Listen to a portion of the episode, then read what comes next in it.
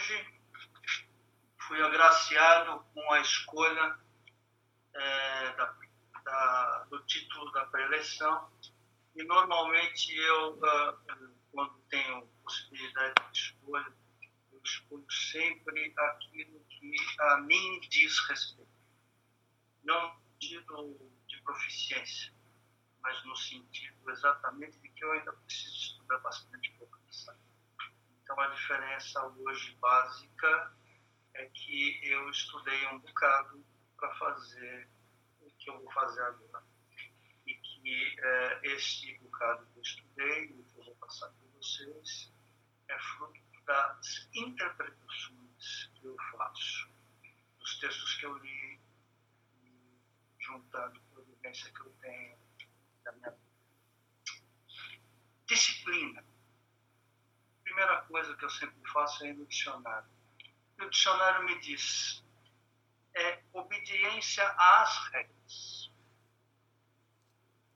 a regulamentos, ordem, conduta. A disciplina em si é neutra. Ela depende é, do impulso que a gente quiser dar para ela. Ao fim que a gente propõe para utilizar essa ferramenta ela na realidade é uma faca de dois gumes. Ela corta para o lado que você puxar. Nada funciona nessa vida sem disciplina. O exército a utiliza, a igreja também. Quem, em sã consciência, é, não diria que os kamikaze eram indisciplinados? Ah, o harakiri por falar de japonês, também não é um ato disciplinar. Se é certo ou errado, é, não é o momento. Todos aqui são pais? Ah, tem os que não são? Tudo bem. Mas todos são filhos, né? Certo? Então, quantos de nós nunca fomos disciplinados por nossos pais? Aqui para nós, fechando o horizonte, é, o que uma preleição com esse tema tem a ver com o Espiritismo? O objetivo primordial do Espiritismo, por acaso, não é nos tornarmos seres melhores? Eu, fazendo uma análise de mim para mim mesmo, é, nesses anos que eu tenho de doutrina, eu me vejo melhor do que quando entrei? Sim, eu me vejo. E onde essa disciplina me auxiliou? É, é regra básica que todo centro espírita é, tem disciplina. Frequência, assiduidade, pontualidade, tudo isso é disciplina. Não é mesmo? mas isso me torna um ser melhor? Talvez é, mais polido, né? Então, onde essa disciplina entra? No centro espírita, nós somos convidados, instados a estudar a moral, boas atitudes, o que faz um homem de bem, a caridade, as suas múltiplas facetas dentro da caridade nós estudamos as vidas de grandes personagens da nossa história, recente e passada. Chico, Maria Teresa, Irmã Dulce, Einstein.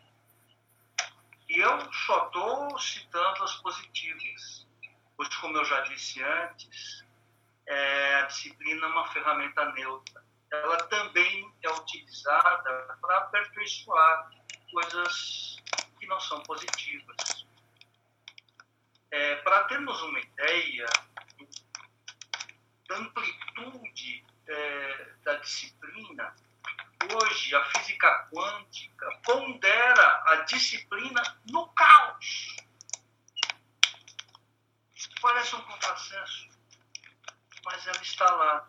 Só ainda não foi comprovada. Existem as teorias. Bom, voltando a mim mesmo, é, como eu posso utilizar a disciplina a meu favor, melhorando. É, nós aqui da Aliança damos é, em grande importância a reforma íntima, não é? é? Como eu vou utilizar a disciplina nos meus pensamentos, nos meus sentimentos, nas minhas emoções, como é possível isso? Então, em estado convidado, a gente vai estudando a boa moral, a caridade, a vida desses grandes personagens, que eu citei alguns, aprendendo a respeito do que é ser bom, homem de bem. Aí a gente vem adquirindo ferramentas e parâmetros para uma autoanálise. Eu identifico os meus erros de atitudes, meus sentimentos transviados e emoções malsãs.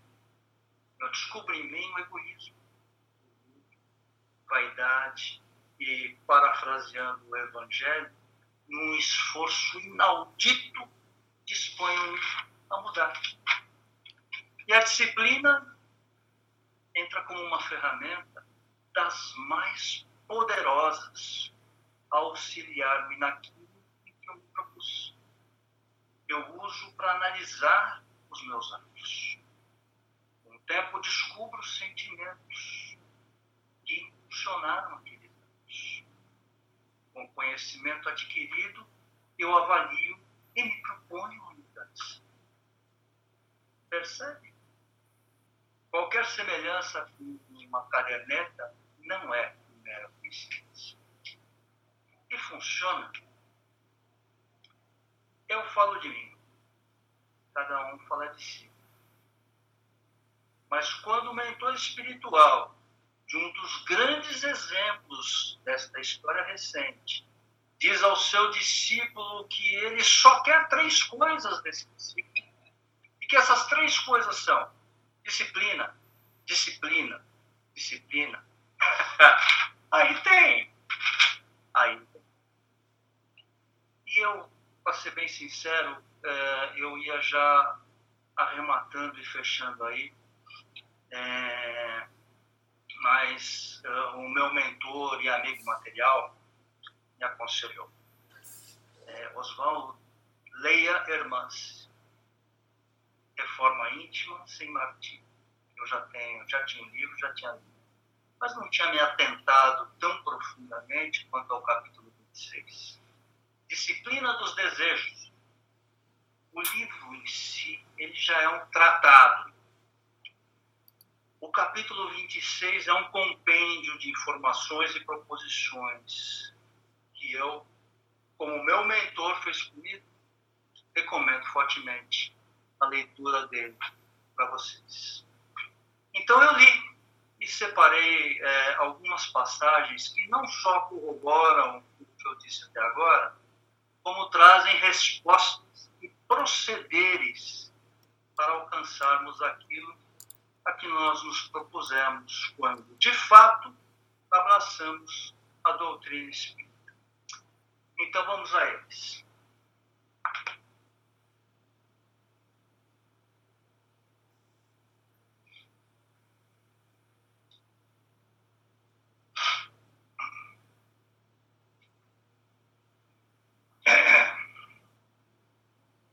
Então, ela está é, fazendo um comentário com relação ao afeto e à afeição. E aí ela entra fortemente no nosso tema. A afeição deve ser administrada na medida exata, frieza nem excessos. Isso solicita a nossa amiga disciplina sobre os desejos, que são, em boa parte, forças de propulsão nas fibras sensíveis da afetividade. Quando se trata do tema transformação íntima, leia-se reforma íntima, a vitória sobre nós mesmos, estamos nos referindo, sobretudo, aos impulsos matrizes de sentimento que são originados das pulsões dos desejos, impulso instintivo do desejo. Graças aos desejos centrais, que costumeiramente se assenhoreiam da nossa rotina mental, constata-se uma separação entre pensar, sentir e fazer. Lincoln tem uma frase muito legal que também está aqui, que é Pensamento de Vida, e diz: é Pensamento de Vida do Chico, da Mediunidade e o Emmanuel, o mentor. Desejando, sentes. Sentido, mentalizas. Mentalizando, ages. As coisas se conjugam. Então, retomando, exemplo comum disso é o, é o ideal de espiritualização que nós esposamos. E como instaurar matrizes novas no psiquismo de profundidade, que são os nossos desejos, em favor de renovação dos nossos sentimentos. Como renovar esse coração milenar, pulsando independentemente da vontade? Eis um empreendimento desafiante e progressivo. Olha que legal.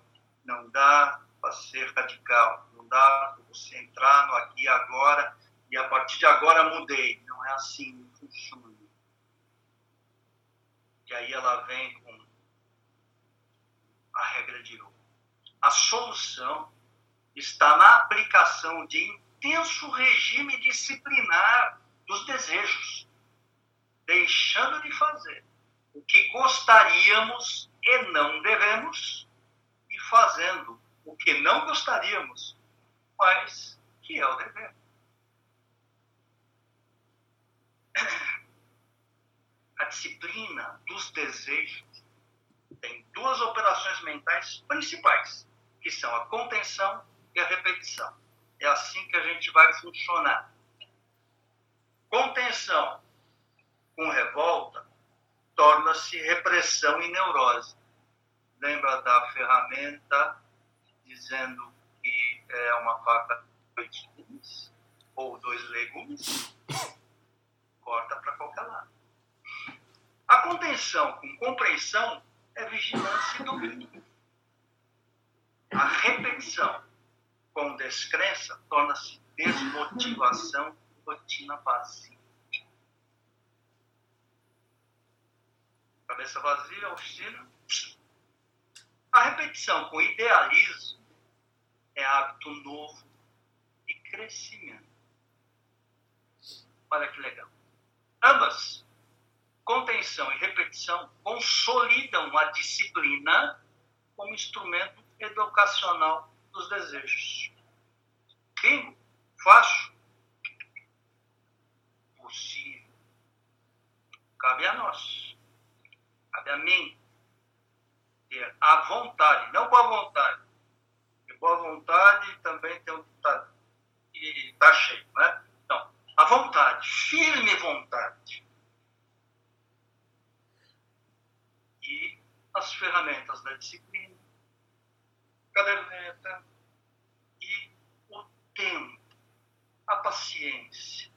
Nós não estamos aqui para falar da paciência, eu sei, mas eu vou só dizer uma definição de paciência que para mim é uma regra de ouro. Paciência é uma ciência, ciência da paz. Paciência. A gente somos reencarnacionistas e temos muitas vidas para alcançar isso não faz com que a gente queira marcar passo. Isto é mola propulsora para a gente ir adiante mais rápido. E ela encerra dizendo assim: Conhecendo-nos melhor, laboraremos com mais acerto o autoaperfeiçoamento. Enquanto isso, até decifrarmos com maior lucidez os códigos dos desejos, empenhemos-nos na contenção, com amor a nós mesmos e na repetição perseverante dos anseios de libertação que nutrimos no dia a dia. Leiam esse capítulo. tem muitas outras coisas. Isso é só uma partezinha. É muito interessante e muito a propósito dentro do, do assunto da disciplina. E a reforma íntima sem martírio é aquilo que eu falei. Eu quero, é, antes de passar para as vibrações, encerrar com um ditado e, é de domínio público e também é, tem a ver com uma linha da, da preleção que eu fiz visando uh, individualmente cada um de nós. E esse ditado diz o seguinte: se cada um de nós limpar, varrer a calçada à frente da sua própria casa, a cidade inteira ficará limpa. Cuidemos de nós mesmos, né? E agora, para as